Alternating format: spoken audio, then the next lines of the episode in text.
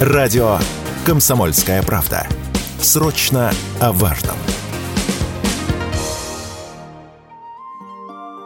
В одинокой глубине, от тщеславия в стороне и гордыни нашей жизни он покоится на дне. В ржу кают его на днях, в сламандренных огнях льют холодные течения лир приливных на костях. Известный английский поэт и писатель Томас Харди посвятил эти строки печально известному трансатлантическому пароходу «Титаник». 10 апреля 1912 года он вышел в свой первый и последний рейс. Спустя сто лет интерес к легендарному судну не иссяк. К «Титанику» регулярно отправляются туристы и дайверы посмотреть собственными глазами на так называемый символ надменности, самонадеянности, гордыни и классового неравенства – 19 июня очередная группа туристов на батискафе «Титан» отправилась исследовать затонувший лайнер, а спустя 1 час и 45 минут судно перестало выходить на связь. После этого от батискафа не было ни единого сигнала. Подводное судно оснащено спутниковой связью Starlink, которая и могло выйти из строя, следствием чего стало исчезновение сигнала со дна. По словам журналиста Дэвида Пога, который в прошлом году сам погружался на батискафе к «Титанику», подводное судно сделано так, чтобы обеспечить безопасность людей даже в самой тяжелой ситуации –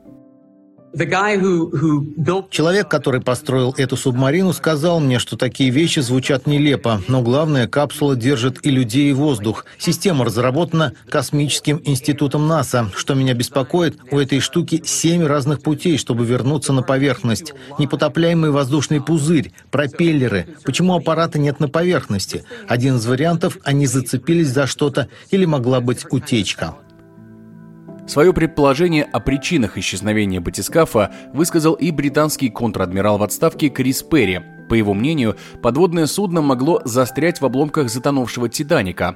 Однако, по словам председателя клуба моряков-подводников в Санкт-Петербурге Игоря Курдина, за то время, пока судно не исчезло с радаров, корабль не мог добраться до «Титаника».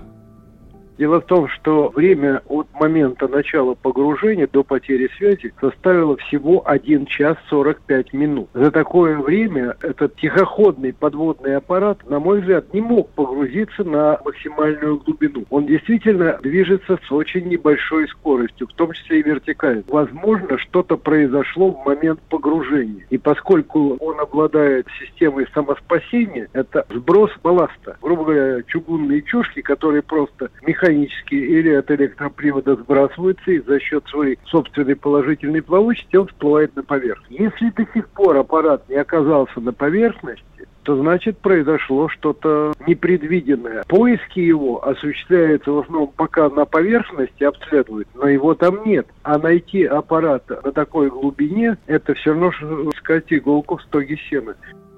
По имеющейся информации, под водой на данный момент находится британский миллиардер Хэмиш Хардинг, французский эксперт по дайвингу Поль Анри Наргиоле, владелец подводной лодки, основатель Ocean Gate Inc. Стоктон Раш и пакистанский бизнесмен Шахзада Давуд с сыном. Сегодня утром исследователь Рори Голден вышел на связь и написал в своих соцсетях, что он в порядке и вся команда сейчас сосредоточена на спасении батискафа. Однако СМИ ошибочно решили, что он был в команде экспедиции, в то время как исследователь все время находился на надводном судне «Полярный принц», которое контролирует ход погружения. Эту информацию подтверждает и Игорь Курдин. По его словам, возможностей для выхода в сеть на подводном судне не предусмотрено на мой взгляд, это чистой воды фейк. Нет mm-hmm. интернета под водой, нет, еще не изобрели так, чтобы сотни метров водной толщи проходили сигналы, и они сидят там, значит, с ноутбуками и передают в интернет фотографии, сообщения какие-то. Звукоподводная связь имеет свои особенности, как у наших лодок, так и у других, и на батискафах. Это звукоподводная связь, не более того. Никаких сообщений с глубины, тем более такой глубины, ну, просто это даже не из области фантастики, это из области такого э, психического расстройства, я бы сказал. Последний обмен данными был зафиксирован из точки прямо над обломками затонувшего лайнера. От самого подводного судна до сих пор нет никаких вестей, в том числе и предусмотренных аварийных сигналов. Батискаф погрузился с запасом кислорода, которого может хватить на 96 часов, то есть до 7-8 утра четверга 22 июня, поэтому шансы еще есть, однако в Королевском флоте заявили, что перспективы спасения мрачные. Поэтому остается только надеяться, что «Титаник» не утащит с собой на дно новых жертв.